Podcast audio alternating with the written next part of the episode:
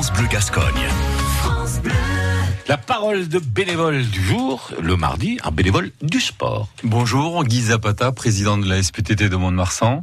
Je me suis impliqué dans ce club euh, sportif avant tout, mais beaucoup de loisirs depuis 83.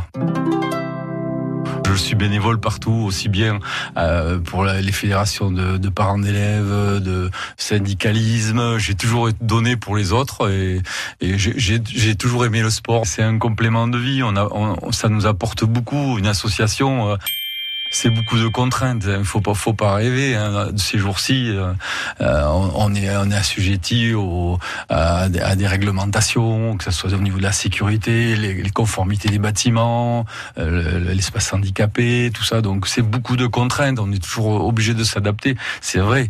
Mais d'un autre côté, ça nous apporte beaucoup la rencontre avec les gens de tout, de tous âges et de toutes, quelles que soient leurs conditions sociales. Voilà. C'est quand même une entreprise à gérer parce que nous avons des structures. Notre fonctionnement, nous le devons qu'à nous-mêmes. Euh, ça fait quand même, ça sera 20 ans, 20 ans de, de, présidence. Je pense que le moment est venu de laisser ma place tout en restant à la SPTT, bien sûr. À réécouter et à podcaster sur l'appli France Bleu.